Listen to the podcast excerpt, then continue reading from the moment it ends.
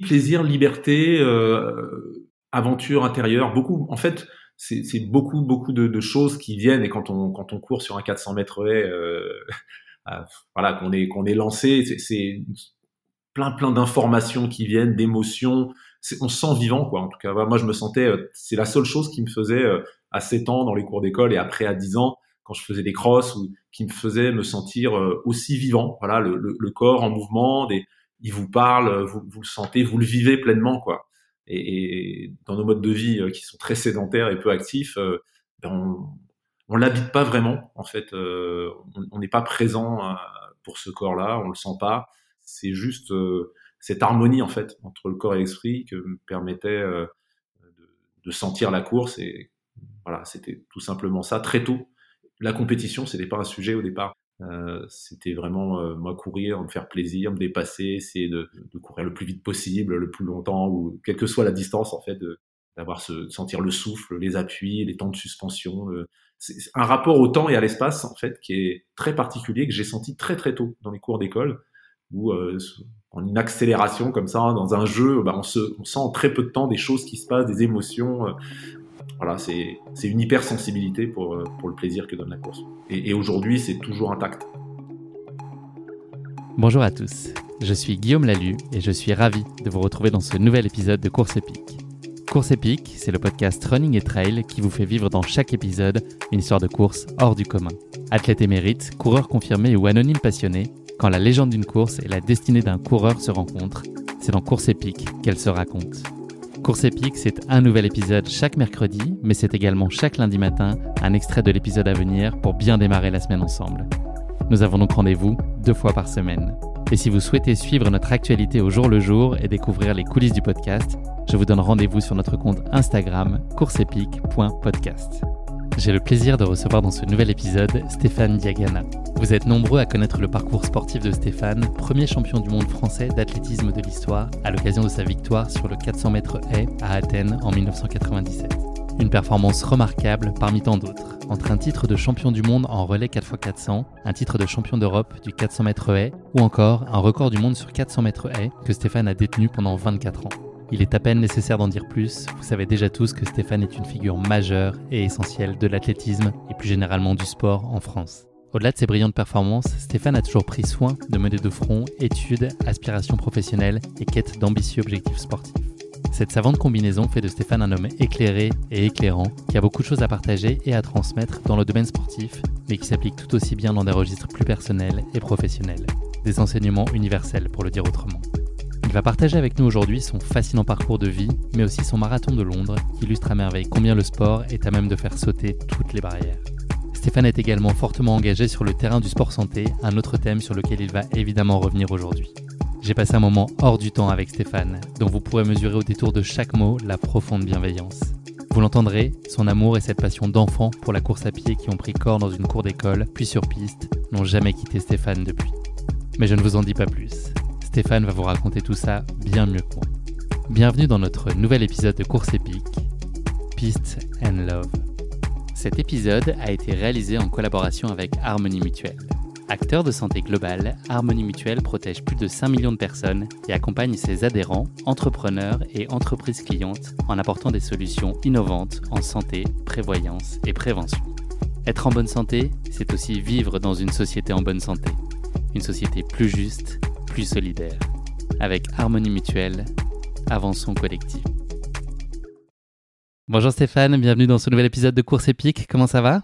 Ça va très bien, merci Guillaume. On enregistre cet épisode le jeudi 12 janvier. Est-ce que tu aurais accepté ma proposition d'enregistrer le vendredi 13 où tu es superstitieux? Oh là, pas de problème. Pas de problème. J'ai pas de problème de ce côté-là. Ça, ça, aurait été euh, Sans souci. impeccable aussi, pas de problème. Stéphane, petite euh, question traditionnelle d'ouverture de podcast. On enregistre donc cet épisode le 12 janvier, je viens de le dire. C'est le jour de la Sainte Tatiana. C'est une information euh, assez essentielle, je pense. Mais c'est aussi le jour de naissance de Mel C, des Spice Girls, plus connu sous le nom de Sporty Spice. Zach de la Rocha, qui est l'emblématique chanteur de Rage Against the Machine. Je ne sais pas si tu as écouté ça dans tes jeunes années. Feu et Likaku. Haruki Murakami, qui est le célèbre écrivain japonais et auteur notamment de l'essai de référence Autoportrait de l'auteur en cours de fond que tu as peut-être lu, en tout cas. La solitude, de, la solitude de coureur de fond. Exactement. Euh, un must euh, que je recommande chaleureusement à nos auditeurs s'ils l'ont pas lu. Et enfin Jack London, qui est aussi un écrivain américain, lui, dont les thèmes de prédilection sont l'aventure, la nature, qui est le célèbre auteur de Cro-Blanc notamment et de L'Appel de la forêt. C'est notre aventure. Ce sont deux aventuriers, mais l'aventure interne et puis l'aventure interne différente encore. Ce sont deux aventures internes toujours. Exactement. Si tu devais passer un dîner d'anniversaire avec euh, l'un de ces, ces, cinq personnes, donc euh, Melcy, Zach de la Roca, Eli Kaku, Murakami ou Jack London, avec qui tu voudrais passer euh, un dîner d'anniversaire du 12 janvier? Oh, Probablement Jack London. Vous aurez beaucoup de choses à, partager sur vos aventures réciproques. Ouais, bah pour découvrir voilà les, les, quoi, les univers qui nous a fait découvrir pourquoi cette passion pour pour l'univers du froid qui est pas le mien du tout. et, mais en même temps, des voyages fantastiques parce que j'en ai lu quelques-uns quand j'étais jeune et, et, ça a été des, des très marquants. Stéphane, ton parcours est euh, largement connu. Est-ce que tu pourrais te présenter, mais euh, de façon un peu inhabituelle, avec cinq dates à ton libre, libre interprétation, euh, perso, pro, sportive Si Stéphane Diagan en cinq dates, ça, dirait quoi? Alors cinq dates. Pas facile.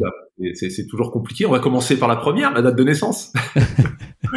23 juillet 1969 et plus que la date, euh, même si c'est euh, deux jours après les premiers pas sur la Lune. voilà. Ah oui, euh, incroyable. exactement. C'était le 21 juillet et voilà, deux jours, deux jours après.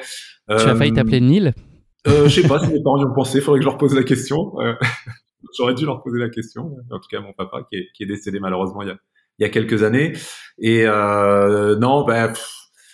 Pourquoi cette date-là Surtout pour le lieu, parce que je suis né. Euh, alors, je suis né dans un endroit qui est, compte tenu de mes origines africaines, assez drôle. Je suis né à Sainte-Afrique avec deux F dans l'Aveyron, euh, un, fief de la course à pied aussi et du trail. Hein, euh, voilà, puisqu'on n'est pas loin de Millau.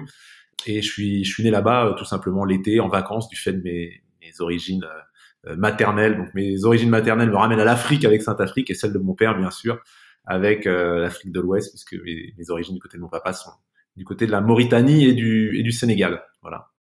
Une première date, la première date importante. Euh, fou, fou, là, alors là, une deuxième date, euh, je vais dire, euh, c'est un mois, une année, c'est septembre 88. Non, non, j'irai, non, j'irai avant, j'irai avant, j'irai dix ans plus tard. Je suis né en 69, dix ans plus tard, 1979. Donc, euh, septembre 79, c'était probablement ma première licence euh, d'athlétisme, voilà, au club de Cormeil en Parisie, dans le Val d'Oise pas loin de là où j'habitais. En fait, euh, je voulais faire de l'athlétisme depuis l'âge de 7 ans, mais j'habitais à Saint-Denis. Euh, ma mère était institutrice et il n'y avait pas de stade euh, proche, pas de club identifié. Donc, mais je savais déjà que je voulais faire de l'athlétisme. Et donc ma mère étant institutrice, elle a été mutée après dans le Val d'Oise et j'ai rappelé à mes parents que je voulais faire l'athlétisme. Et là, il y avait un club pas trop trop loin. Et donc je me suis inscrit dans ce club et, et voilà, je suis toujours licencié dans un club d'athlétisme depuis 1979. Euh, Donc euh, une date fondatrice, s'il en est. Voilà, une date fondatrice, euh, une passion qui m'a qui m'a jamais quitté. La troisième. L'INSEP, c'est ça? Ouais, septembre 88, l'entrée à l'INSEP. Donc c'est presque par tranche de 10 ans. Hein. on, est, en 89, on est en 88. L'entrée à l'INSEP et, ma rencontre avec avec Fernand Hurtebise, voilà, qui, qui sera mon coach de 1988 dans l'entrée à l'INSEP jusqu'en 2004, à partir de ce moment-là jusqu'à la fin de ma, ma carrière. Et, et euh, voilà, une, très très belle rencontre, l'une des plus belles de ma vie avec, euh, voilà, au-delà de ma famille, bien sûr, mes parents, mes frères.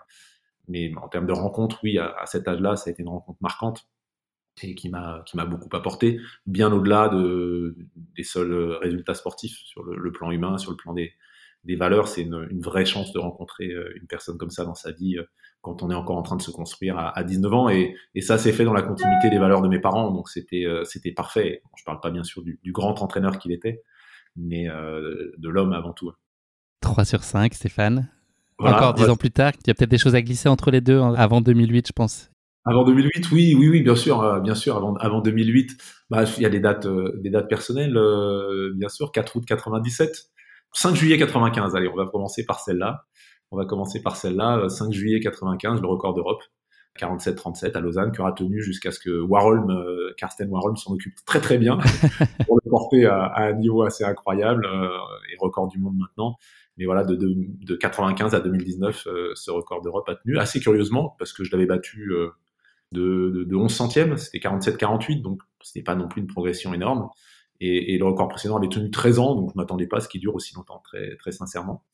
Et puis après 4 août 97, le titre mondial individuel. Voilà, si, si, je prends une, une, cinquième date, il y en aurait beaucoup à, titre personnel parce que j'ai pris des dates personnelles, mais il y en aurait d'autres qui sont euh, voilà. Mais bon ta femme tes enfants bien je sûr. suis resté, je suis resté sur la, la, carrière le parcours de la carrière. Je suis pour la paix des ménages hein, Stéphane. Il est encore temps de citer euh, ta femme ou tes enfants.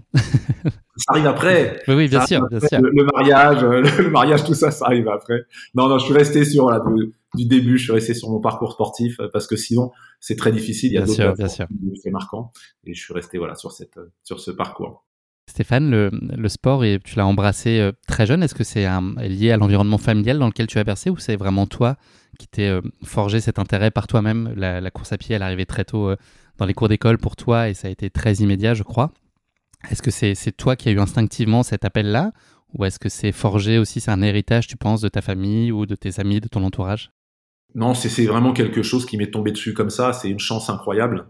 On parle souvent dans le talent, dans dans le don ou dans on, parle souvent de, de, de capacité physique, on parle souvent de, de capacité euh, mentale, mais parfois il y a aussi les, la dimension émotionnelle. Euh, ce que m'a procuré la course à pied euh, dans les cours d'école très tôt, c'est quelque chose que j'ai ressenti sur les pistes après et c'est quelque chose de, de, très fort. Donc, je dirais le, le, plus grand des talents peut-être que j'ai eu, c'est d'avoir cette sensibilité exacerbée, cette passion très très forte euh, qui m'a euh, conduit sans me poser euh, beaucoup de questions vers l'athlétisme. Et quand j'ai découvert l'athlétisme, j'avais commencé un peu le football avant, mais c'était pour occuper le temps avant de commencer l'athlétisme.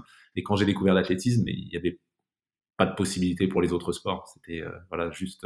Donc ça, ça a été ma, ma plus grande chance et, et ça a été une évidence. C'était l'idée de plaisir et de liberté en fait. C'est ça que t'offrait de façon très intuitive la course à pied? Oui, plaisir, liberté. Euh, aventure intérieure, beaucoup. En fait, c'est beaucoup beaucoup de, choses qui viennent et quand on quand on court sur un 400 mètres haie, euh, voilà, qu'on est qu'on est lancé, c'est plein plein d'informations qui viennent, d'émotions. On se sent vivant quoi. En tout cas, moi je me sentais. Euh, c'est la seule chose qui me faisait euh, à 7 ans dans les cours d'école et après à 10 ans quand je faisais des crosses ou qui me faisait me sentir aussi vivant. Voilà, le, le, corps en mouvement, des, il vous parle, vous, vous le sentez, vous le vivez pleinement quoi et, et, dans nos modes de vie euh, qui sont très sédentaires et peu actifs, euh, ben on, on l'habite pas vraiment. En fait, euh, on n'est pas présent pour ce corps-là, on le sent pas. Et, et voilà, donc c'est c'est juste cette harmonie en fait entre le corps et l'esprit que me permettait de, de, sentir la course. Et voilà, c'était tout simplement ça très tôt. La compétition, c'était pas un sujet au départ. C'était vraiment moi courir, me faire plaisir, me dépasser, essayer de de courir le plus vite possible, le plus longtemps, ou quelle que soit la distance, en fait, de, voilà, d'avoir ce, sentir le souffle, les appuis, les temps de suspension. c'est un rapport au temps et à l'espace, en fait, qui est très particulier, que j'ai senti très très tôt dans les cours d'école, où euh, en une accélération comme ça, dans un jeu, bah, on, se, on sent en très peu de temps des choses qui se passent, des émotions. Euh, voilà, c'est, c'est une hypersensibilité pour, euh, pour le plaisir que donne la course. Et, et aujourd'hui, c'est toujours intact. C'est-à-dire que je suis un passionné de vélo, je fais du vélo, mais parfois je roule et je vois des gens qui courent à côté. Euh, je dis ah et puis je peux pas courir parce que j'ai un problème de mollet. Je dis ah vivement que je recours parce que c'est trop bon quand même. Quand je les vois courir, je m'imagine le plaisir qu'ils prennent. Je t'avance un peu une question que je voulais te poser un peu plus tard, mais est-ce que ce regard d'enfant finalement, cette euh, simplicité, cette spontanéité, cette connexion très émotionnelle euh, à ta pratique, est-ce est-ce que c'est un combat de la préserver quand d'autres enjeux commencent à venir à se mêler à des sujets de performance, de réussite, de médiatisation. Est-ce que est-ce que c'est une lutte intérieure pour réussir à, préserver ce regard et finalement ce, côté très instinctif dans son rapport euh, à la course à pied? Alors ça m'a jamais, non, ça m'a jamais parasité. Euh, L'enjeu n'a jamais pris le pas sur le, jeu, sur ce, plaisir-là. Il était présent, mais c'était deux choses à part. Et, l'enjeu me plaisait parce que euh, c'est une autre aventure. Ça apporte d'autres choses. Ça vous oblige à vous construire, ça vous oblige à vous connaître. Donc euh, c'est aussi quelque chose qui, qui, peut vous nourrir si vous le prenez par le bon bout, ça peut vous détruire si vous le prenez par le mauvais. Mais euh, la façon dont j'ai approché euh, le challenge, euh, ça a été quelque chose de, de positif. Je dirais qu'il n'y a pas de nuit du tout à ça. C'était une autre façon d'apprendre sur soi, voilà, de, de, ressentir des émotions fortes aussi, parce que s'il n'y a pas cet enjeu-là, le, le, cœur qui palpite avant, le, ces émotions qu'on doit essayer de, de dompter, de maîtriser, ce, fameux stress dont on doit faire un allié. En fait, pendant un temps, on croit qu'il faut lutter contre. Et en fait, il faut aller avec, il faut l'apprivoiser. Je dis souvent, c'est une bête sauvage qu'il faut dompter, mais faut pas, faut pas la mettre en cage. Faut la voir avec soi parce que c'est une force incroyable. Mais euh, on peut se faire désarçonner si on la maîtrise pas. Voilà. Donc euh, c'est un peu comme euh, sur un, sur un, sur un rodéo en fait. Hein. Ça, ça prend du temps. Est-ce que c'est des choses que tu as, as réussi à post-rationaliser Mais est-ce que plus jeune, et notamment tes premières compétitions, est-ce que c'était une source de motivation additionnelle pour toi. on comprend que tu courais pas après ça, sans mauvais jeu de mots. Est-ce que c'était une source de motivation? Est-ce que ça a pu créer une pression à laquelle tu goûtais pas euh, nécessairement, même si les enjeux étaient moindres parce que très jeune et puis pas dans, pas dans cette euh, optique-là de performance? Est-ce que tu euh, as réussi à la domestiquer assez vite finalement, cette, cette forme de pression ou ce stress qui est inhérent à toute compétition, quelle que soit la catégorie et les âges, les enjeux? Je, l'ai plutôt assez vite bien, bien géré parce que je, je pense que j'ai pas fait du résultat une affaire personnelle. C'était pas euh, l'objectif euh, à tout prix euh, d'être bon, d'être le meilleur, d'être le premier. Et personne l'a fait pour toi, personne t'a dirigé vers ça non plus, personne t'a fait comprendre que c'était, enfin qu'il fallait que tu réussisses. T'as pas eu cette pression-là externe non plus. Non, j'ai bien compris après, plus tard, au fur et à mesure. Mais si je repense au début, je dis la compétition, c'est une opportunité de courir en plus et donc d'aller me faire plaisir. Après, euh, d'essayer de faire le mieux possible. Et, euh, et c'est toujours ce qui m'a apporté. Euh, et, et je, je, suis toujours parti dans mes courses pour ça, mais sans, la, sans être paralysé par le fait de dire et si t'es pas premier, si t'es pas sur le podium, et si t'es pas...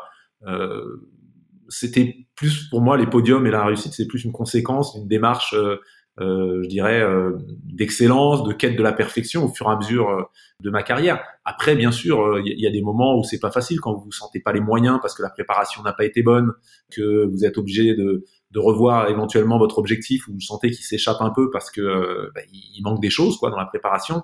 C'est ces écarts-là qui sont un peu durs à gérer. Voilà, mais mais globalement, non la pression, j'en avais, je dirais pas que j'en avais pas, mais euh, très vite, j'ai réussi à en, faire quelque chose de, de, de positif. J'étais souvent euh, meilleur en compétition. La plupart de mes, de mes meilleurs temps, ils ont été faits dans des grandes finales, que ce soit championnat d'Europe en 2002, euh, quand j'ai été champion du monde aussi, dans d'autres championnats du monde. Donc là, donc ça a été plutôt positif parce que j'ai pris ça comme quelque chose de positif qui me permettait de me construire et, et je me suis, j'en ai jamais fait une affaire personnelle. Euh, de me dire euh, bah, euh, le regard que tu as sur toi dépendra du résultat et le regard que les autres ont sur toi dépendra du résultat.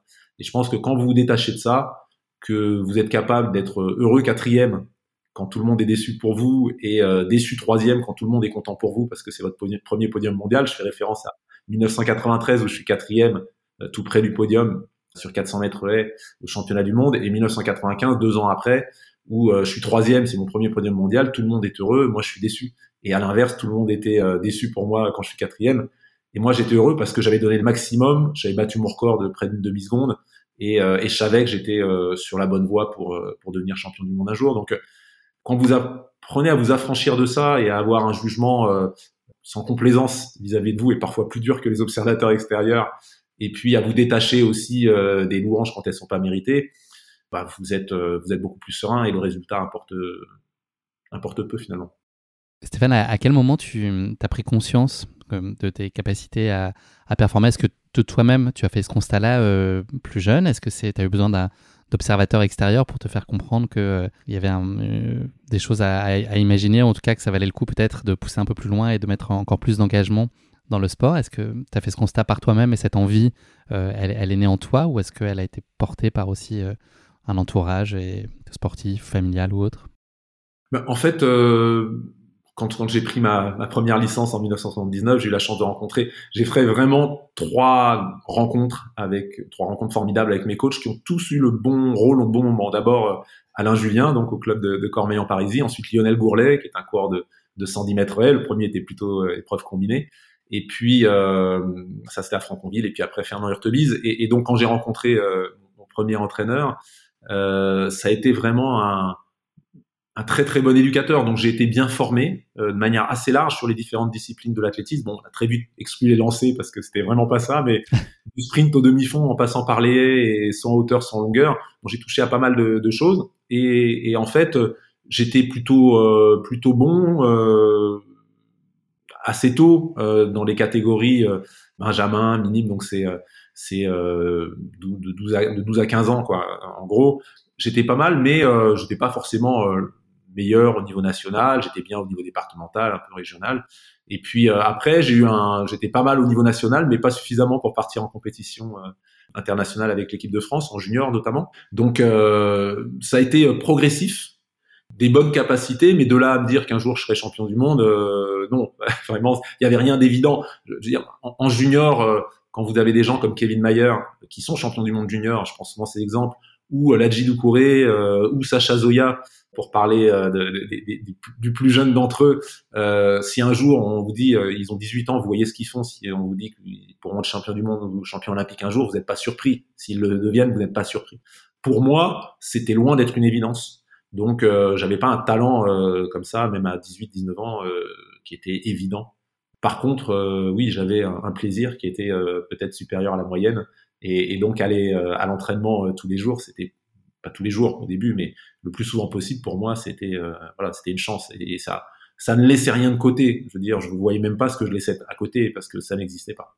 Donc tu avais le goût de l'effort aussi, de ce que tu dis. C'est ce, sentiment de travail, enfin de travail, ce besoin de travailler pour performer, euh, de pas s'appuyer sur un éventuel talent, mais en tout cas de d'avoir comme socle avant tout euh, d'être le premier sur la piste et le, dernier en partir.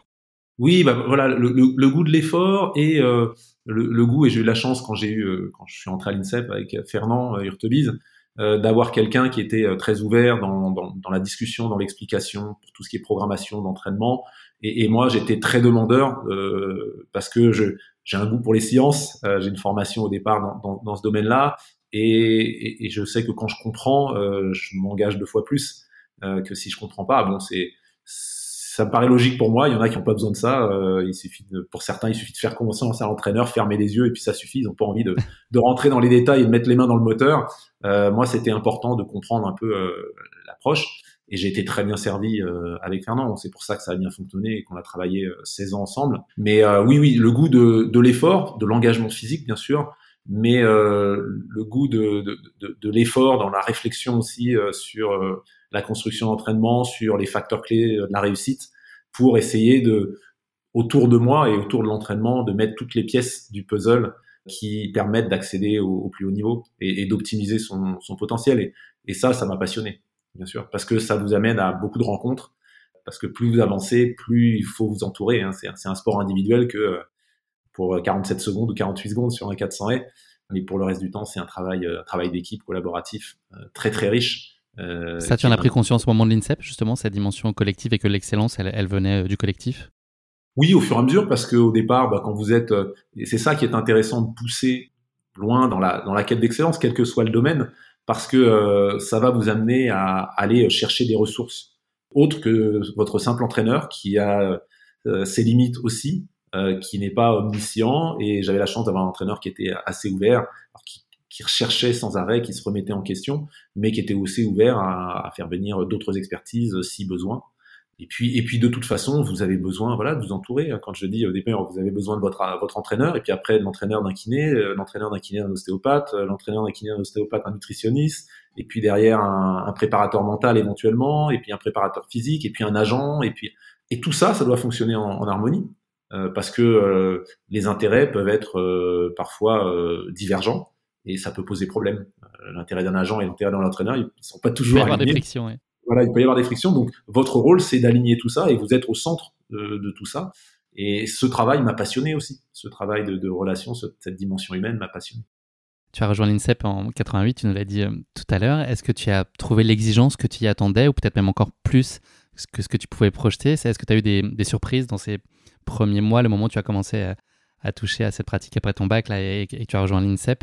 Est-ce qu'il y a des choses qui t'ont euh, déstabilisé Qu'est-ce que tu as trouvé que tu t'attendais peut-être pas à trouver euh, exactement comme ça? Ah, Moi, je me suis senti euh, tout de suite, tout de suite à l'aise. tout de suite à l'aise du fait de la relation avec mon entraîneur, du, fait du, groupe d'entraînement et de la philosophie de, mon entraîneur qui me, permettait et qui souhaitait même que tous on ait un projet à côté en parallèle de formation. et c'est ce que je voulais. Et en même temps, un projet vraiment d'excellence avec des moyens, des ressources, des conditions d'entraînement. Euh, et donc très vite, je me suis dit, voilà, je, j'ai le coach, j'ai le groupe, euh, j'ai l'environnement. Donc, euh, je sais pas où ça va me mener, mais ça va me mener à mon maximum. Voilà, euh, voilà, ça va mener au meilleur de moi-même. Et euh, je n'étais pas capable de dire quand je suis entré à l'INSEP où est-ce que ça me mènerait, mais au fur et à mesure, bah, vous voyez que vous avancez, et puis vous dites encore, mais il y a encore tous ces leviers à actionner, il y a tout ça que j'ai pas mis en œuvre, il y a tous ces axes de travail, et j'en suis déjà à courir 48, 50 ou 400 et donc il y a encore de la marge. Et puis après, quand vous courez 47, 80, vous dites, mais il y a encore ça, et je suis jeune, et j'ai encore du travail. Et puis voilà, c'est comme ça que ça s'est passé. Et, et, ça m'a amené bien au-delà de ce que je pouvais imaginer au début. Tu as dit, je crois, quelque chose qui était proche de cette idée du fait que courir d'un point à un autre, ça n'avait de sens que celui qu'on voulait finalement lui donner. C'était quoi à ce moment-là, toi, le, sens que tu donnais à cette démarche et à ce tour de piste?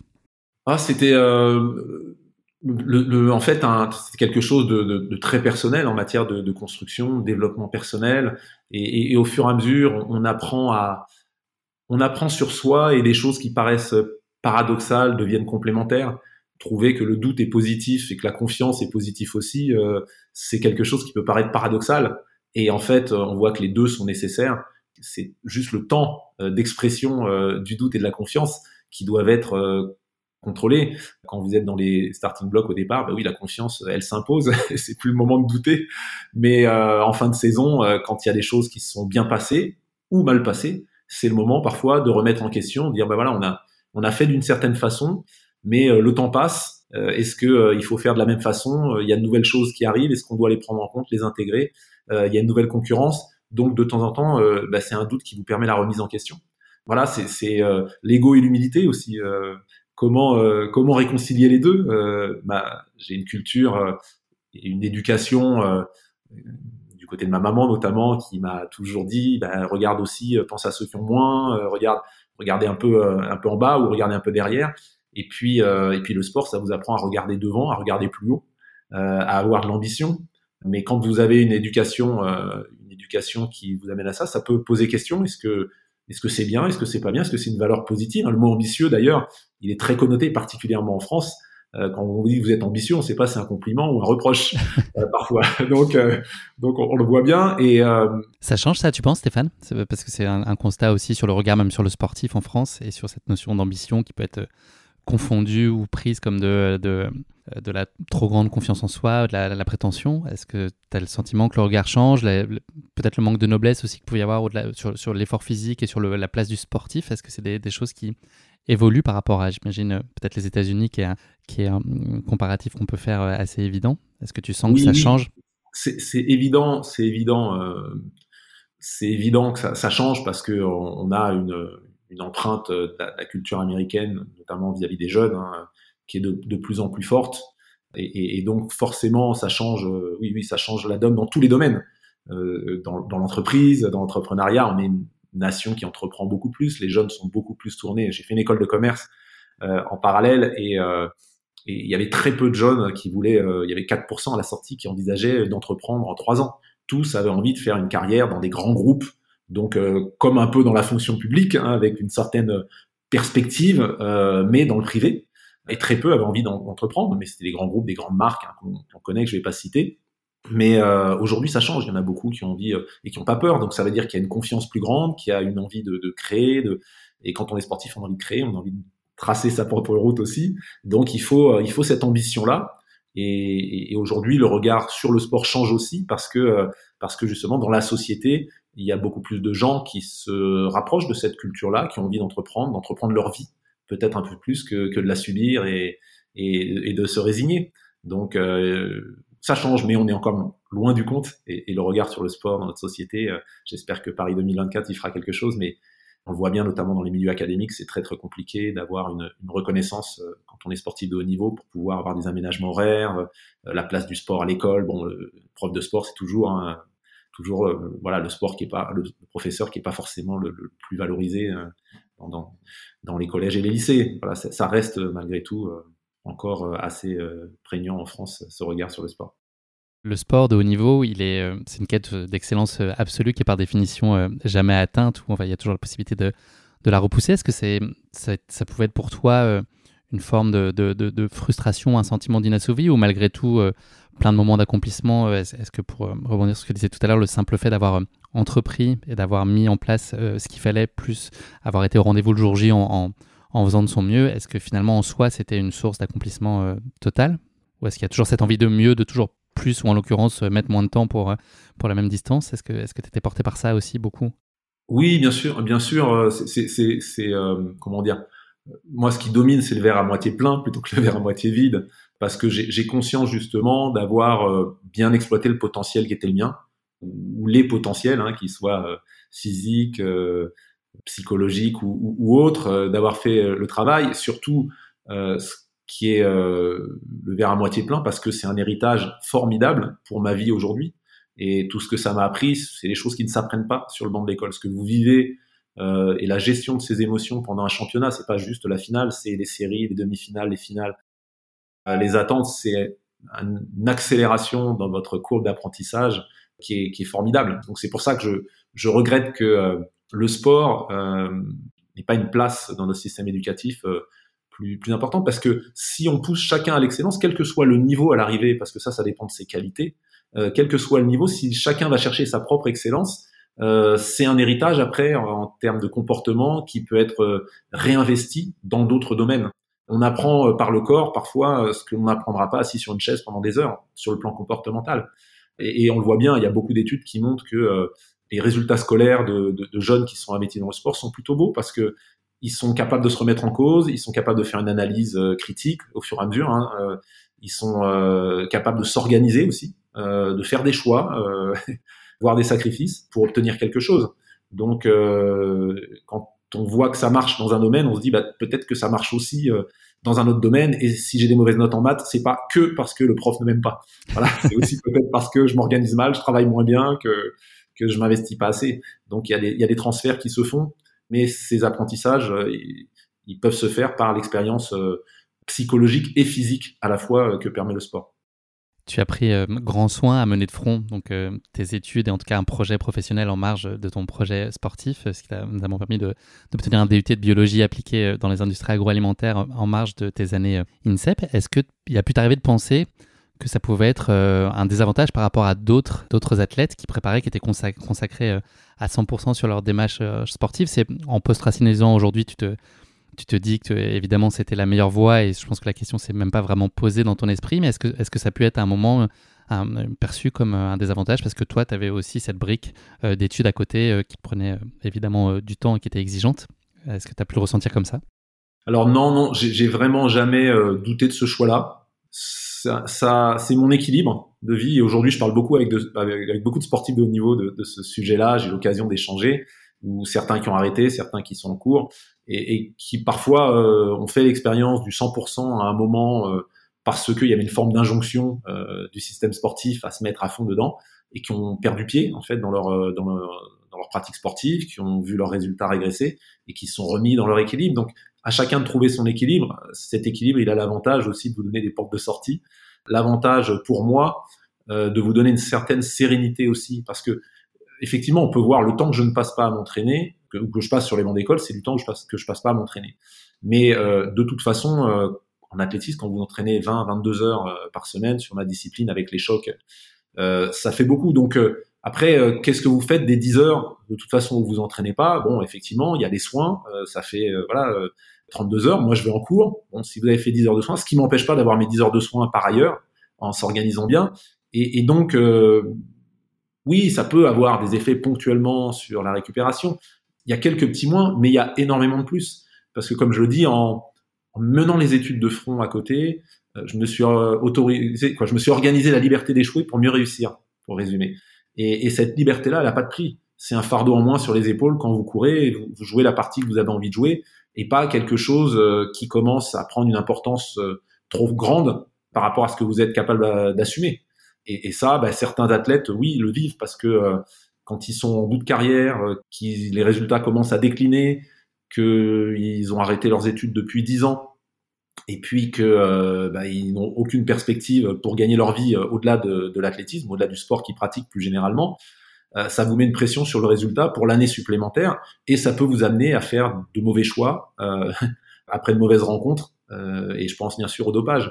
Cette précarité peut vous amener beaucoup plus être attiré par les sirènes du dopage euh, en fin de carrière ou dans votre carrière quand vous sentez que vous êtes en, difficulté. Et d'ailleurs, quand on voit les cas de sportifs français ou étrangers qui ont euh, sciemment qui se sont sciemment dopés ou par par négligence en voulant revenir à tout prix après une blessure et en prenant en achetant tout et n'importe quoi sur internet bah, c'est un petit peu cette urgence là qui, qui, qui l'explique parce que ce sont souvent des gens qui ont, qui ont rien à côté qui n'ont pas de perspective on a parlé du, rapport à l'autre et aux autres coureurs, et hum, tu as un point de vue que j'ai trouvé extrêmement intéressant sur ton rapport à l'adversité avec euh, les guillemets qui s'imposent. Je ne sais pas si tu, considères les autres coureurs à l'époque, tu les considérais comme, des adversaires, mais finalement de se dire que c'était une chance que ces gens-là euh, soient là pour trouver le meilleur en toi. Est-ce que c'est une conviction que tu as toujours eue? Est-ce que c'est quelque chose qu'on t'a inculqué et qui est venu euh, avec le temps? Et puis est-ce que c'est un point de vue qui est, relativement atypique dans le milieu de la piste où on imagine qu'il y a des rivalités qui se jouent à coups de centième, etc., beaucoup d'enjeux? Est-ce que c'est une position que tu, voilà, tu, as très vite eue et puis est-ce que tu as le sentiment qu'elle est relativement peu partagée par, euh, par les autres coureurs? Alors oui, mes, mes, adversaires étaient clairement des adversaires, mais euh, mais sur la piste, le, jour J, euh, au quotidien aussi, quand ils s'entraînaient de leur côté. Et moi, je me, je me rappelle, et j'aimais bien sur certaines séances très très dures, quand j'avais fini les séances, penser à eux et me dire là, j'ai mis les pieds peut-être là où ils les mettront pas en termes d'engagement pour pouvoir pour pouvoir euh, voilà progresser et, arriver à, être devant euh, sur le rendez-vous qui nous attend, euh, qui, nous attendait à ce moment-là. Mais en même temps, je, mesure à quel point c'est une chance parce que à chaque fois, à partir du moment où ils respectent les règles du jeu, bien sûr, ce sont des gens qui, grâce à grâce à qui j'ai pu me découvrir au-delà de ce que je pouvais imaginer, développer des ressources et des compétences. Et une fois de plus, ce sont pas des ressources juste pour euh, franchir des haies et faire un tour de piste le plus vite possible avec des obstacles. Euh, ce sont des, des, ressources qui me servent aujourd'hui. Et, et, sans, sans leur niveau d'excellence, euh, si j'avais dû euh, me contenter de, de, de, de, courir 49 secondes pour être, pour être champion du monde, j'aurais pas appris autant.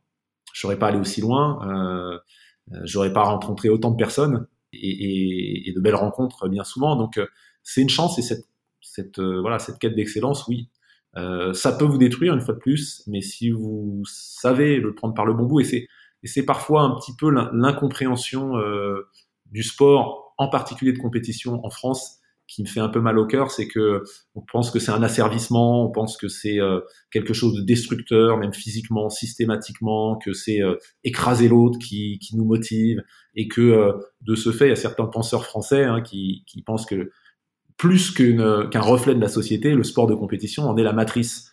C'est de dire à quel point on, donne au sport une importance qu'il n'a pas, mais surtout on, veut le rendre responsable de tous les maux et de notre système compétitif, capitaliste dans la bouche. Et, et je me dis c'est une incompréhension incroyable et c'est sans doute il y a des gens qui sont qui, sont très brillants intellectuellement, mais une fois de plus il y a des choses qu'on n'expérimente que par le corps. Et, et, si on juge le sport sans soi-même euh, s'y être investi euh, corps et âme, avoir fait face à ses frustrations, à ses dilemmes entre l'ego l'humilité, avoir vécu cette expérience-là, ben on peut euh, l'aborder même malgré toute l'intelligence que, que, de manière partielle et partiale. J'invite euh, nos auditeurs à, à aller euh, sur la fiche Wikipédia, sur ta fiche, pour lire ton palmarès en détail, je vais juste quand même le, rafraîchir la mémoire des auditeurs avec quelques, dates clés. Donc, tu as été champion du monde en 97 euh, à Athènes, champion d'Europe à Munich en 2002. Ça a été l'année de naissance de ton fils aussi, euh, Tidiane, champion du monde par équipe sur 4x400 euh, en relais en, 2003 à Paris.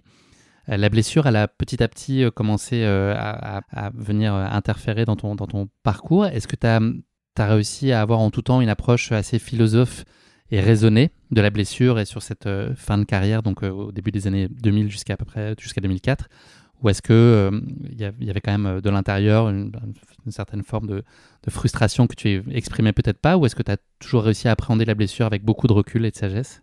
Non, c'est toujours une frustration que de se blesser quand on a beaucoup, beaucoup travaillé. Ça l'est forcément moins pour quelqu'un comme moi qui a, qui a abordé l'athlétisme par le plaisir de, la course, par le plaisir de l'entraînement, avec, euh, comme je dis, une motivation intrinsèque forte. C'est-à-dire que chaque séance me nourrissait, chaque séance, euh, que ce soit la séance en elle-même, le fait de retrouver des amis, le, m'apporter quelque chose. Donc, euh, quand je, quand arrivait la blessure, je me disais pas, tiens, j'ai perdu trois mois de ma vie à m'entraîner et ça paye pas en retour. Donc, j'avais pas une motivation extrinsèque tournée vers le résultat, la compétition, même si c'était un objectif. Donc, du coup, c'est plus facile de vivre la blessure dans ce contexte-là que quand vous êtes dans un contexte de sacrifice. Moi, j'ai jamais fait de sacrifice, comme je dis, euh, j'ai fait des choix, c'est ce que je répète souvent, et c'est une différence assez fondamentale. Donc, c'est plus facile vous êtes plus résilient vis-à-vis de la blessure quand vous avez cette approche de la compétition. Pour autant, c'est, ce sont des désillusions très fortes, des moments difficiles. Mais d'une part, j'ai compris que j'y serais confronté assez tôt. Hein. 96, ça a été pour moi la, plus grande désillusion du fait d'une blessure, une fracture de fatigue dans la préparation des Jeux d'Atlanta. Et euh, j'ai compris que j'y serais confronté assez tôt parce que je, comme j'étais pas euh, hyper doué, le programme que me proposait mon coach passait par beaucoup d'entraînement, de l'intensité, euh, mais j'avais signé en bas de la feuille avec euh, les risques. donc j'avais admis les risques. Hein, quand vous avez ce type d'entraînement, il y a des risques de blessure avec un travail en musculation conséquent qui était nécessaire. Mais je me suis dit, voilà, je vais essayer de limiter au maximum les blessures et puis de bien profiter des moments où je suis pas blessé. C'est ce que j'ai essayé de faire tout le long de ma, de ma carrière. Et euh, j'ai pas de regrets aujourd'hui parce que euh, sans ce travail-là, j'aurais pas eu les blessures, peut-être, mais j'aurais pas eu les résultats non plus que j'ai eu. Donc, euh, donc voilà, c'est un, un ensemble. Euh, et, et, en même temps, chaque blessure, tous les sportifs, ils sont confrontés à un moment de leur carrière, pas au même moment, mais à un moment, à un autre, euh, et plusieurs fois. Et je me dis, ça fait partie du parcours. Il faut pas être fataliste. Il faut mettre en place le maximum de mesures de prophylaxie. Mais mais ça fait partie du parcours et il faut savoir bien les gérer, bien s'entourer une fois de plus, reprendre dans les bons délais, bien comprendre ce qui se passe, bien mettre en œuvre les stratégies. Et tout ça, ça m'a intéressé aussi en fait. C'est un autre terrain de compétition. Et c'est valable pour les athlètes de haut niveau comme les, les amateurs d'ailleurs. Exactement. Cette question de la blessure, c'est une réalité pour euh, tout sportif. Exactement. Et je me dis, c'est un autre terrain de compétition. Et si tu es meilleur sur ce terrain de compétition que les autres, bah, ça t'aidera aussi à être meilleur euh, euh, sur le terrain tout court le jour, le jour d'une grande finale parce que tu auras su gérer ce moment-là et, pas d'autres. Donc euh, voilà, c'est apprendre euh, avec cet état d'esprit. Et moi, j'ai progressé dans certains domaines sur des moments où j'étais blessé parce que j'ai pu prendre les choses comme ça et je me suis dit, bon, ok, tu peux pas courir, mais tu peux faire plein d'autres choses. Euh, lance-toi à fond là-dedans. J'ai des tonnes de questions, Stéphane, et le temps passe incroyablement vite. Euh, Peut-être pour finir sur cette, cette, présentation de ton parcours, il y a plein de sujets sur la transition, etc., enfin sur l'après sportif, mais je pense que c'est des choses que tu as très bien construites de par toutes les briques que tu as posées, les jalons professionnels et ton double projet que tu as mené qui ont fait que j'imagine la transition s'est bien opérée après le, après le haut niveau. Je ne veux pas mettre euh, des, mots dans ta bouche. Il y a une des thématiques aujourd'hui euh, assez centrale à laquelle tu t'attaches euh, beaucoup, qui est le sport santé et notamment auprès d'Harmonie Mutuelle dont tu es ambassadeur. Est-ce que tu avais une conscience qui était déjà très éveillée sur les bénéfices du sport sur la santé? J'imagine que ton approche très rationnelle, pragmatique, ta curiosité, ta soif de comprendre ont forcément éveillé de la connaissance et, de la compréhension quand tu étais plus jeune qui est devenu une envie de partage, j'imagine, encore aujourd'hui. C'est très central pour toi? Oui, alors la notion de sport santé, oui, c'est un néologisme qui est assez récent. Donc quand j'étais athlète, j'avais pas pas conscience de, cette dimension-là ou de, cette capacité que pouvait avoir le sport, notamment sur le traitement des pathologies, parce que dans le sport santé aujourd'hui, on, on va jusqu'à l'activité physique adaptée à vocation thérapeutique, puisque l'on sait que l'activité physique et l'exercice physique bien conduit euh, est un soin aujourd'hui reconnu par la haute autorité de santé hein, comme tel. Donc il y a la prévention et la thérapie. Voilà, il y a la prévention primaire, mais ça va jusqu'à là. Donc j'avais pas conscience de de tout ça et j'avais pas conscience du rôle que pouvait jouer le mouvement euh, dans notre santé, tant sur le plan préventif que sur le plan euh, thérapeutique. Et donc euh, du, du, rôle que pouvait jouer la sédentarité et le manque d'activité physique dans toutes les pathologies chroniques que l'on connaît aujourd'hui, qui sont des maladies de civilisation. On a longtemps pensé pollution et puis euh, pollution environnementale et puis euh, alimentation. Et euh, depuis une vingtaine d'années ou une quinzaine d'années maintenant, on se rend bien compte que la dimension sédentarité et inactivité physique joue un rôle au moins si important, si ce n'est plus. Donc, j'avais pas conscience de tout ça. Pour autant, j'étais toujours, comment dire, attentif à ce que le sport, au-delà de des problèmes de santé que j'ai pu connaître ponctuels, musculaires, mécaniques ou autres, euh, n'altère pas euh, ma santé euh, pour le long terme. et donc des problèmes plus irréversibles que la blessure musculaire. Moi, j'ai souffert surtout de blessures musculaires ou de blessures réversibles. J'ai eu deux fractures de fatigue au pied. Pour le reste, ça a été du musculaire, donc ça c'est réversible hein, et, et, et, ça vous permet. Par contre, j'étais très attentif à tout ce qui était articulaire, genou, colonne vertébrale. Et si un moment on m'avait dit sur un problème, tu peux continuer, mais si tu continues, il est fort probable que quand tu arrêtes, euh, tu puisses plus faire de sport. Euh, j'aurais arrêté ma carrière. Donc euh, voilà, j'avais cette hors de question pour moi de sacrifier à la compétition toutes les années de vie qui restaient derrière. Et, et ça aurait été une frustration énorme de pas pouvoir faire voilà de, tout ce que je fais aujourd'hui, de pas pouvoir partager des activités, le ski avec mes enfants ou d'autres activités de plein air voilà, avec avec, eux. Donc donc voilà, j'avais cette cette conscience là. Et aujourd'hui, c'est vrai que, que je suis très investi sur ce sujet parce que je suis fasciné par ce que peut nous donner gratuitement comme bienfait le corps en mouvement sur le plan le plus microscopique et moléculaire, euh, on découvre des choses assez incroyables. Et, on pensait longtemps que le muscle, c'était, il avait juste une fonction euh, mécanique, hein, produire du mouvement. Voilà. Il reçoit une commande électrique et il produit du mouvement.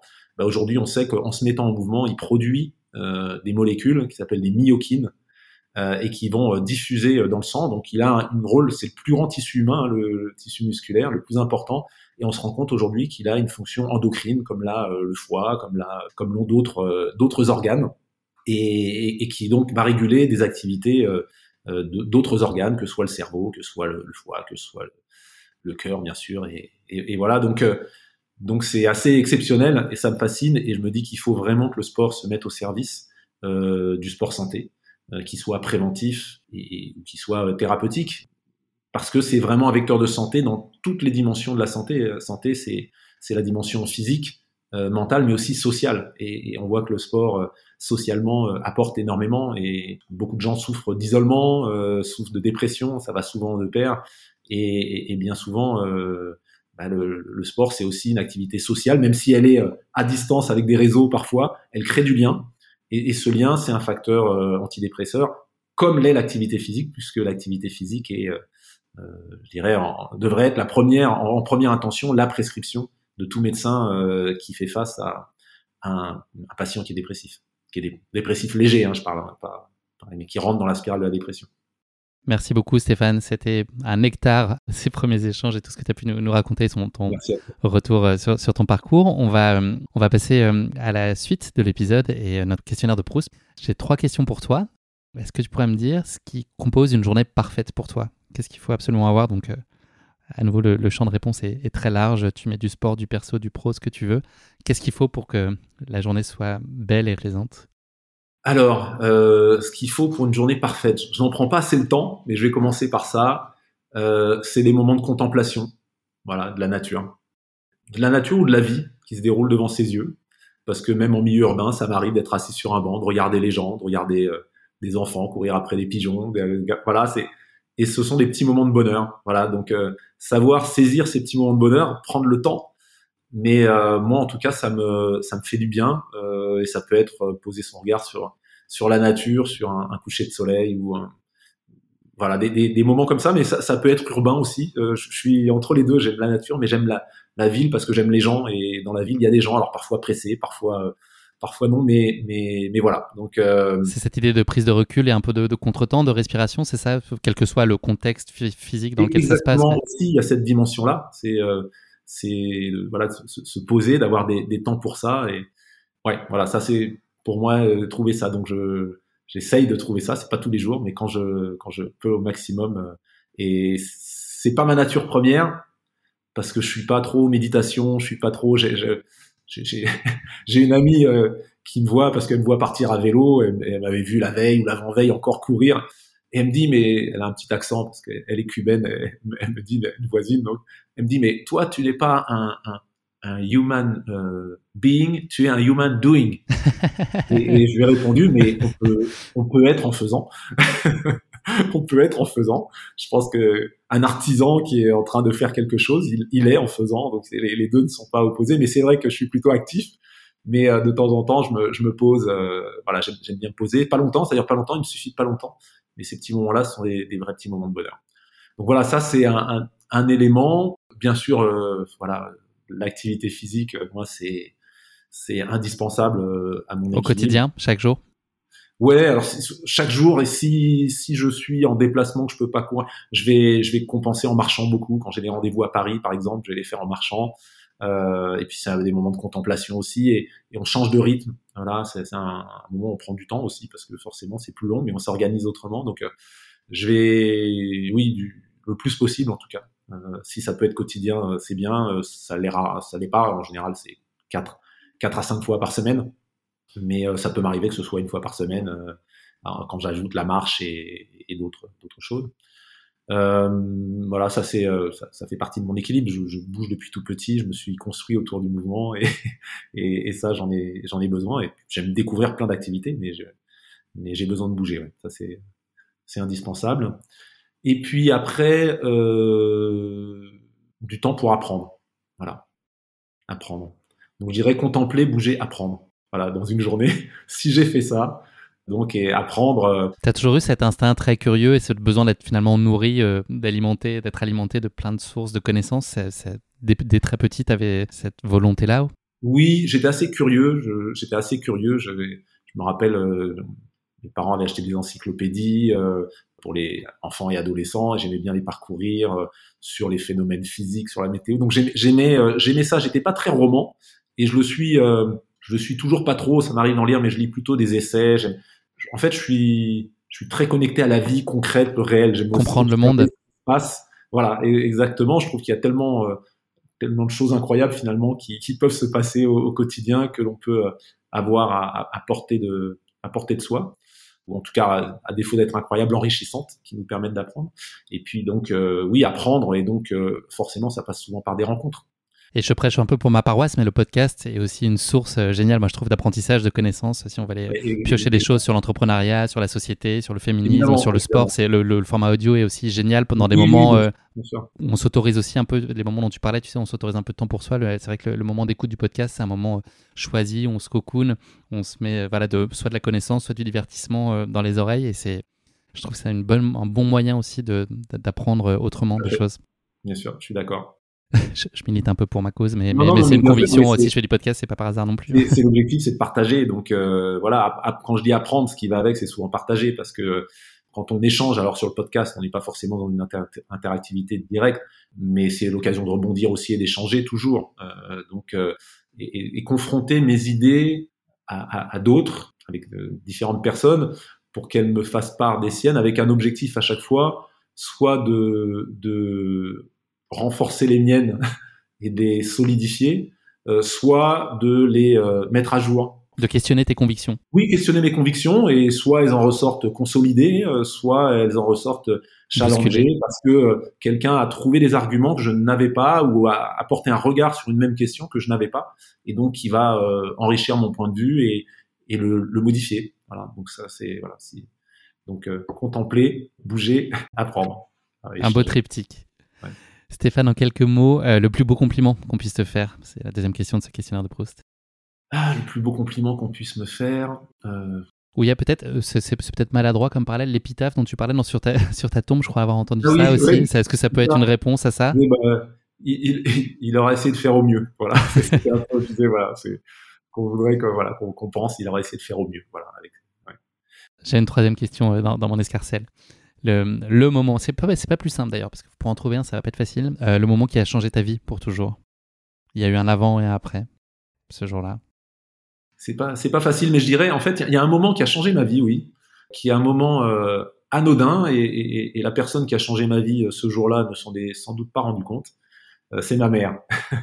ma mère était institutrice, donc j'avais l'habitude de, le soir de la voir la table, la table de la cuisine avec une pile de, de, cahiers et une autre pile de cahiers ou de copies. Donc à gauche, euh, celle qu'elle avait déjà corrigée, à droite, celle qu'elle n'avait pas corrigée, encore l'inverse. Et puis là, vraiment, la pile était très haute. Et je veux la voir, je me rappelle, c'était sur la table, la table de la cuisine. Il y a une nappe en Vichy rouge et blanc. Et je vais la voir, je devais avoir euh, 7 ans, 7, 8 ans peut-être à ce moment-là. Puis je vais, je la voir pour mes devoirs. Et puis, euh, je, lui demande quelque chose et me dit ah bah tu vois bien euh, je suis occupé euh, et puis euh, euh maintenant t'es grand et puis en plus t'as tes deux frères donc maintenant t'es grand tu dois pouvoir débrouiller tout seul. Et je me dis que ce moment-là ma mère s'en souvient absolument pas. Et pour moi ça a été un moment d'éducation fort mais et en tant que parent aujourd'hui je me dis c'est incroyable comment comment les choses peuvent peuvent on peut éduquer nos enfants sans envoyer des messages forts sans s'en rendre compte. C'est que ça a bien rebondi sur moi j'aurais pu sentir ça comme de l'abandon c'était la responsabilisation finalement. À ce moment-là, comme la responsabilisation. Et c'est quelque chose qui, pour moi, euh, voilà, tu es responsable, tu, la, notion de responsabilité. Et donc de confiance euh, finalement. Comment Et donc de confiance. Elle avait confiance en toi, sur ta capacité à pouvoir. Un message de confiance. Si, si, ma mère me dit ça, comme moi j'ai confiance dans ma mère, si elle dit ça, euh, c'est que euh, elle a bien identifié que j'étais capable de faire par moi-même et de me débrouiller, de trouver des solutions. Puis en plus, j'ai mes deux grands frères, donc voilà. Et voilà, c'est un moment qui peut-être m'a amené à, avoir une grande confiance en moi, dans ma capacité à, euh, gérer tout ce que je devrais gérer dans ma vie. Et je devais avoir 7-8 ans à ce moment-là. Merci beaucoup Stéphane. c'est le moment habituellement où je présente la course. Je vais, y aller de façon très succincte. Donc c'est le marathon de Londres auquel nous allons nous intéresser aujourd'hui. Donc, il fait partie des, majors euh, qui regroupent euh, notamment New York, Chicago, Boston, Berlin et Tokyo. La première édition a eu lieu euh, il y a une quarantaine d'années, en 1981. Et dans les grandes lignes, il est fait saillant. c'est un parcours qui est relativement roulant et plat, puisque Paula Radcliffe a, eu, notamment, il a décroché le record du monde qui a tenu pendant près de 16 ans sur, sur marathon. c'est aussi une des singularités de cette course, c'est, euh, je pense qu'il est très dans la culture anglo-saxonne, c'est euh, la dimension de charity, euh, les sommes d'argent qui sont récoltées pour des organisations caritatives. Et à ce jour, il y a plus d'un milliard de pounds qui vont être, de livres qui ont été récoltés au fil des différentes éditions du marathon de Londres. Donc c'est aussi une autre vertu et voilà, une, des choses intéressantes dans, ce marathon. Il y a un passage qui chatouille un peu dans, le podcast à ce moment-là, qui est la question qui pique. Donc c'est une question très très gentiment piège et bienveillante. Stéphane, tu t'en doutes, qui est en lien avec la course qui va nous intéresser aujourd'hui. Et figure-toi qu'elle va se combiner avec euh, une de tes passions, en tout cas un des, centres d'intérêt que tu as euh, développé dans tes jeunes années pour euh, Star Wars, pour la guerre des étoiles. Voilà ma question qui pique pour toi. Le coureur anglais Mathieu Lavederin détient le record du monde de marathon de Londres couru le plus vite déguisé en un personnage de Star Wars. Saurais-tu me dire en quel personnage il était déguisé? Donc je vais te donner des, propositions. Jabba the Hutt, pas facile à mon avis. R2D2, un pilote de X-Wings ou Chewbacca? Ah, Chewbacca. Eh ben il a fait en X-Wing. Je sais pas, en Chewbacca, ça va pas être simple, euh, pas être très très simple. Voilà, pour la petite histoire, il a, il a couru en 3h05, ce qui est quand même euh, pas mal euh, en, pilote de X-Wing. J'ai vu des photos de son déguisement qui était quand même assez costaud. Stéphane, la force n'a pas été tout à fait avec toi, mais j'espère que tu vas pas basculer du côté obscur pour la fin de, notre interview. C'était donc X-Wing la, la, bonne réponse à cette question qui pique. Stéphane, le, juste avant de, parler de Londres plus spécifiquement, ta première expérience sur, sur marathon, euh, ça a été New York en 2005. Qu'est-ce qui t'a donné envie d'aller euh, te tester euh, sur ce format-là? Et est-ce que c'est New York qui en soi a été contributif de ce rêve avec toute la dimension mythique que peut incarner ce marathon Est-ce que ça a été ça la, clé d'entrée vers cette distance? Alors pour moi, ça a d'abord été le marathon avant, New York. Et avant le marathon, c'était la course sur route, c'est-à-dire comment je vais pouvoir continuer à courir, puisque c'était ma passion tout petit, et que j'aimais toujours la course à pied, que je l'aime toujours autant.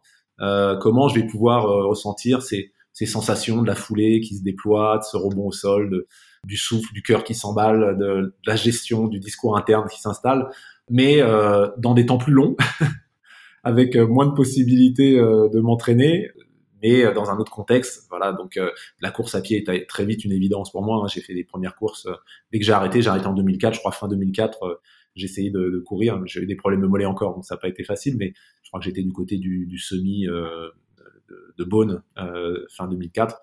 Donc ça, c'était une évidence pour moi. Et puis le marathon aussi, parce que j'avais couru le 100 mètres quand j'étais petit, et j'avais couru un 400 mètres, 800 mètres comme ça sur une fois sur un jubilé. Euh, euh, et j'avais goûté à quelques distances et je me suis dit, il faut que j'aille voir de l'autre côté, tout au bout, quand on cherche à courir vite, mais en plus longtemps. Et j'avais énormément de respect pour les différents marathoniens que j'ai pu rencontrer en équipe de France. Le premier que j'ai rencontré, c'était en, 90, Dominique Chevelier, qui a été euh, médaillé euh, à Split. Et puis j'en ai vu beaucoup, je les observais. C'était un monde à part, mais j'avais énormément d'admiration pour pour voilà ces ces, ces de, de l'athlète, de la route. Et je me suis dit, il faut que j'aille essayer de découvrir, pas la même allure, mais découvrir un peu leur univers un peu plus. C'est challengeant pour toi en termes de préparation compte tenu de tes acquis ou justement tu avais un socle suffisamment solide pour finalement euh, être relativement imperméable à l'allongement des distances Est-ce que ça t'a bousculé finalement des, préparations et d'être monté progressif sur des distances euh, routes un peu de plus en plus longues? Alors j'avais euh, j'avais quand même des bonnes bases parce que gamin j'étais pas mal en cross jusqu'au départemental régional. Après il y avait des gens bien plus doués que moi et c'était pas ma filière de prédilection. donc filière énergétique. Donc, euh, j'avais quand même des capacités, un potentiel sur le plan aérobie qui était, qui était là pour les coureurs de 4 par rapport aux coureurs de 4. Quand on faisait des tests, on voyait bien. Et j'aimais bien, j'aimais bien le cross quand j'étais gamin. Euh, donc, euh, j'avais ça pour moi. j'avais pour moi aussi que bah, mon volume d'entraînement combiné, sans faire de spécifique et sans dépasser 300 mètres à l'entraînement et des footings de, de, de, de 40 minutes, m'avait permis, à l'invitation d'un certain Patrick Montel, qui organisait les 10 miles de Ronnie, comme ça, un peu au pied levé, de venir courir les 10 miles. J'avais aucune idée de rythme, je savais même pas ce que c'était un rythme au kilo, j'avais pas fait une séance. Et j'avais fait, c'était un 10 miles, donc 16 bornes, j'avais fait 59 minutes, donc moins d'une heure. Donc euh, c'était 16 km heure. Euh. Aujourd'hui, je me rends compte avec plus de recul. Bon, c'est bien, c'est pas bien, ouais, bon, je sais pas. Et je me dis aujourd'hui, j'aimerais bien les refaire.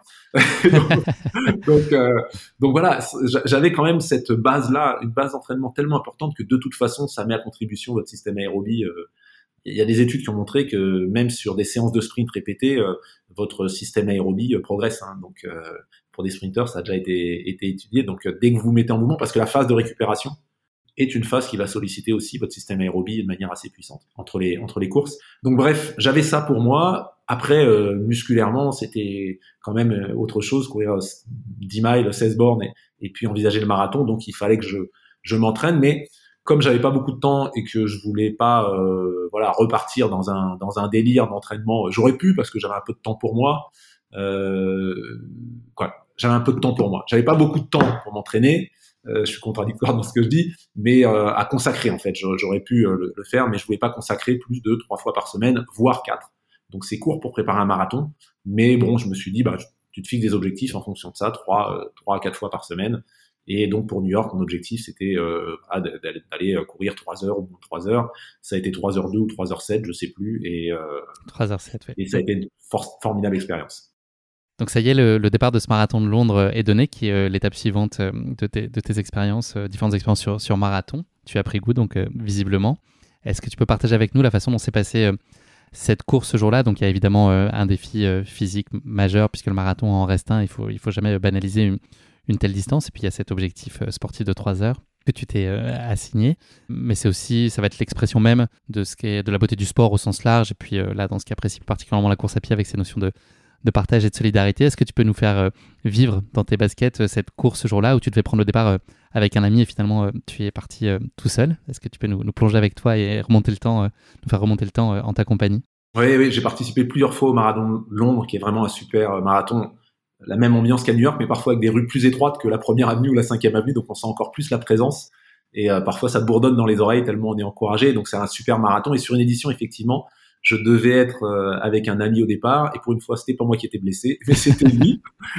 Et donc euh, je me retrouve euh, bon entre guillemets tout seul parce qu'il y avait beaucoup de monde mais en tout cas seul face à mon effort pas de, de pote avec qui partager la course puisque lui aussi préparait un marathon en moins de trois heures c'était mon objectif. Et puis je pars. Et puis c'est la cohue il y a plusieurs départs à Londres c'est la cohue ça se croise ça passe devant ça se bouscule. Et puis à, à, un moment il y a quelqu'un qui, qui est à côté et puis je et puis qui reste à côté quand même et je vois en avant. On est vraiment dans le même rythme. Et alors je me, je me retourne sur le côté comme ça, je le regarde, et puis il me tourne la tête comme ça, et puis il me fait en anglais euh, euh, trois heures. J'ai fait ouais ouais, euh, il fait moins de trois heures. Je lui fais ouais ouais moins de trois heures. Il fait let's go. et donc voilà, on, on, fait, on discute un peu euh, et il me dit je suis écossais, euh, voilà, j'ai déjà fait moins de trois heures. et donc je lui dis bah ouais, voilà Londres c'est un marathon que j'aime bien et on court. et puis un peu, il y a des moments où on est toujours dans le dur, dans le marathon, donc je lui dis vas-y, vas-y, euh, parce que là c'est un petit peu, euh, un petit peu trop soutenu, faut que je. Et puis il me dit non non, je, je, reste avec toi, je reste avec toi, donc on court ensemble. À l'inverse, euh, plus tard c'est moi qui l'attends, et puis après c'est lui, et ainsi de suite. On a des coups de moins bien chacun à des moments différents, mais on fait la course ensemble. Et puis on arrive, pour ceux qui connaissent le marathon de Londres, le long de la Tamise, et puis avant de tourner à droite face à Westminster, là on n'est plus très loin de l'arrivée. Et je lui dis, voilà, tu, tu m'as l'air bien, moi je sens que mes mollets, euh, ils sont limite crampes, donc euh, vas-y, file, euh, ta, les jambes, vas-y. Et puis, euh, il dit non, non, je reste avec toi. Et puis j'insiste vraiment, euh, je lui dis vas-y, j'arriverai au bout, il y a pas de souci. Mais et puis j'étais sur des bases pour faire moins de 3 heures, donc il y avait plus de soucis de, de ce côté-là, mais il fallait surtout pas que j'ai des crampes parce que là, ça aurait pu compliquer les choses. Et, et donc il part, et puis il se perd, je le perds de, de vue, et puis je, je franchis la ligne ensuite et je prends ma couverture de survie, je remonte et je le vois. Je sais même plus son prénom, je sais plus c'était John ou Paul ou je sais plus. Bon bref. Et je le vois, il me fait "Oh Stéphane" et puis je je prends dans mes bras, on se prend dans les bras. On était en sueur dégoulinant avec nos, avec nos, comment dire nos, nos, couvertures de survie un peu métalliques là, à couleur alu. Et puis euh, bon, on se quitte et on se repère à nouveau dans la foule. Bon, voilà, ça en reste là. Et en remontant, en marchant là, quand on on marche sur le the mall euh, pour euh, aller vers la zone de sortie. Je me dis mais quand même, qu'est-ce qui peut vous permettre de tomber dans les bras d'une personne en dégoulinant de sueur, alors que trois heures avant, vous ne la connaissiez pas? Je dis, c'est la magie de la course à pied. On a vécu quelque chose euh, ensemble d'incroyable, de, complètement, euh, de complètement incroyable. Euh, et, je me dis, c'est la magie, euh, la, la, magie de, du sport de manière générale, mais, mais, du running, de la course à pied, c'est que ça fait tomber les barrières, ça crée du lien à, une vitesse euh, incroyable au point de se retrouver comme ça dans cette situation-là. Il n'y a rien eu après, on sait pas, voilà, mais il aurait pu avoir une, amitié, quelque chose. Mais peu importe finalement, c'est pas ça le plus important, c'est à quel point on partage des choses fortement sur le plan émotionnel grâce à la course à pied. C'est la beauté du sport en général et effectivement euh, de la course à pied. En ça, vraiment, cette course, elle est épique et très révélatrice. En tout cas, moi, je, moi, je trouve des valeurs qui sont euh, fondamentales dans, le sport. Tous ces, verrous qui sautent tellement facilement finalement parce qu'on est, là pour partager et puis se, se dépasser ensemble, chacun à son échelle. Stéphane, on va se projeter maintenant un peu sur, euh, sur l'avenir. Donc, euh, voilà, est-ce que tu, peux nous, raconter euh, de quoi ton, ton, année 2023 ça sera faite? Il y a aussi 2024 qui est évidemment un, grand rendez-vous. Tu es aussi membre de la commission des athlètes de, de Paris 2024. voilà, si tu peux nous écairer un peu sur, sur ton rôle, tes engagements et puis ta vision de ce que, de ce que pourront et, et devraient être ces, ces jeux. Comment se se construit l'avenir? Tu as, aussi des, des projets euh, professionnels, euh, notamment le campus Diagana Sport Santé. Enfin, voilà. Est-ce que tu peux nous donner un peu à voir euh, de quoi seront faits, de ce que tu connais en tout cas de tes prochains mois? Oui, alors c'est, c'est, je m'ennuie pas. beaucoup, là, je suis curieux de beaucoup de choses et j'ai envie de faire beaucoup de choses. Donc, je suis un peu boulimique parce que c'est à chaque fois des, des, choses qui sont motivantes dans des univers qui sont différents, soit dans des univers pro, soit dans des univers associatifs. J'ai pris la présidence, de mon club d'athlétisme en avril 2022. Euh, le Nice d'Azur Athlétisme, c'est passionnant. En même temps, c'est un gros club, 1200, 1200 euh, adhérents. Donc euh, beaucoup beaucoup de choses à faire. mais voilà, donc c'est des engagements associatifs beaucoup. Et puis des engagements voilà personnels, professionnels autour des, des, problématiques sport santé beaucoup avec un, un, projet de campus sport santé mais qui est très très compliqué. C'est c'est presque l'arlésienne maintenant parce que ça fait très longtemps que je travaille dessus. On a, on est bloqué pour des questions euh, administratives et de recours juridiques. Mais euh, voilà, c'est une année qui va être assez charnière pour ce pour ce projet-là, euh, un peu un go no go pour savoir si on va pouvoir aller plus loin. Mais je disais ça il y a, il y a deux ans déjà, c'était presque le cas, mais avec le avec le rythme de la, justice, c'est un peu compliqué toujours. Il faut s'adapter, il faut être patient. Mais bon, plein, d'autres plein d'autres voilà projets autour du sport santé de toute façon sur lesquels je, je suis engagé.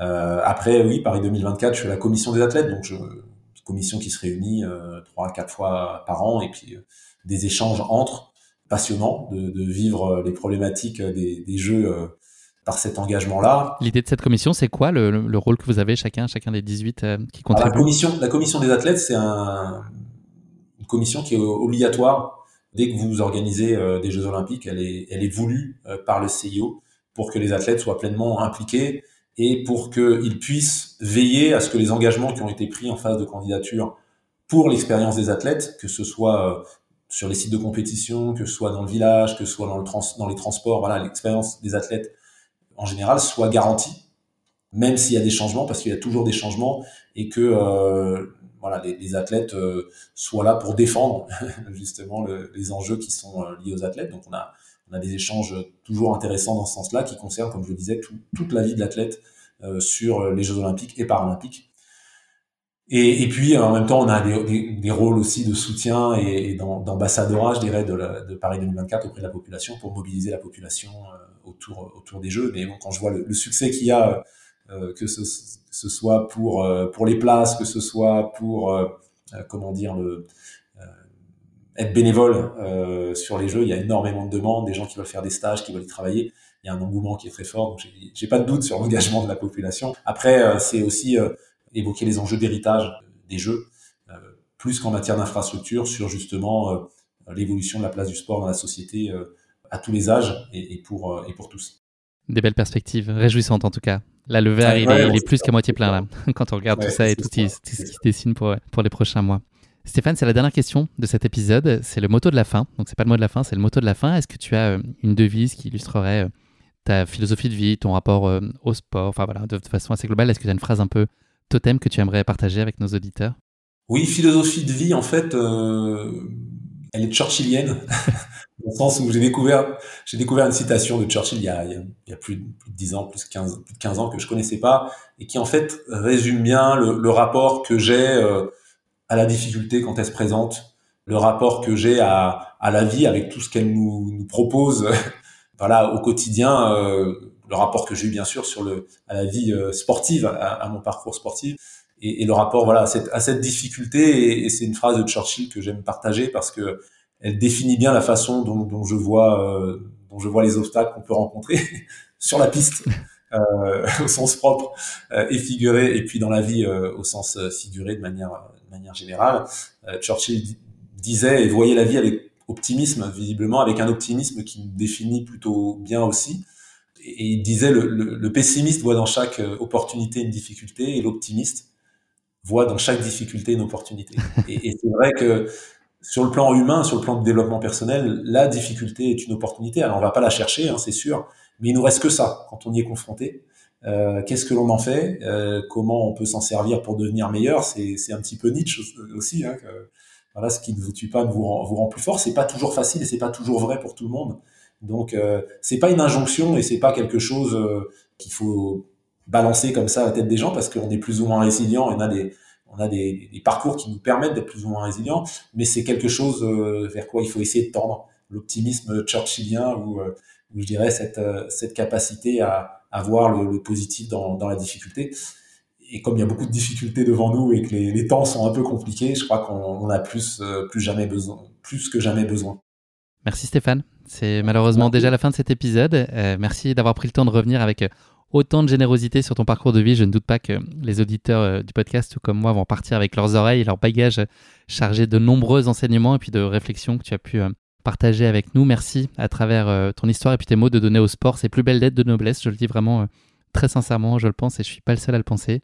Et notamment la course à pied, évidemment, mais dans un cadre plus global, euh, le sport et, et, et toutes ces vertus qu'on connaît et qu'on espère vont continuer à se développer, d'avoir une société qui bouge et qui est en mouvement, c'est fondamental pour tous, pour soi, pour soi-même, pour les autres, pour le, pour le monde. Je te souhaite une très belle et heureuse année 2023. Il est encore temps, Stéphane. Merci à toi aussi. Et puis, euh, pour, pour, pour, clôturer un peu avec ce que je te disais en, en préambule, demain, donc c'est vendredi 13, N'oublie pas d'aller faire une petite grille de l'auto. Euh, ça pourrait être une bonne façon de, de démarrer l'année aussi si tu as quelques, quelques numéros qui sortent. Ça peut être aussi l'occasion de démarrer en fanfare.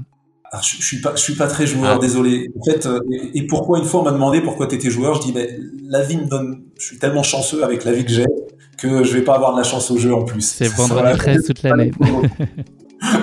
merci infiniment Stéphane, c'était un super moment. À très merci bientôt, j'espère. Merci Salut, merci. Merci à tous d'avoir écouté cet épisode. Si vous l'avez écouté jusqu'ici, c'est qu'il vous a probablement plu, alors n'hésitez pas à le partager autour de vous et également à vous abonner, à noter et à rédiger un avis sur votre plateforme d'écoute favorite. C'est essentiel pour que Course Épique soit mise en avant et puisse ainsi continuer à se développer. Cela ne vous prendra que quelques secondes et ça change beaucoup de choses pour le podcast. Merci encore infiniment pour votre soutien et pour votre fidélité et je vous dis à très bientôt pour une nouvelle course épique. Évidemment.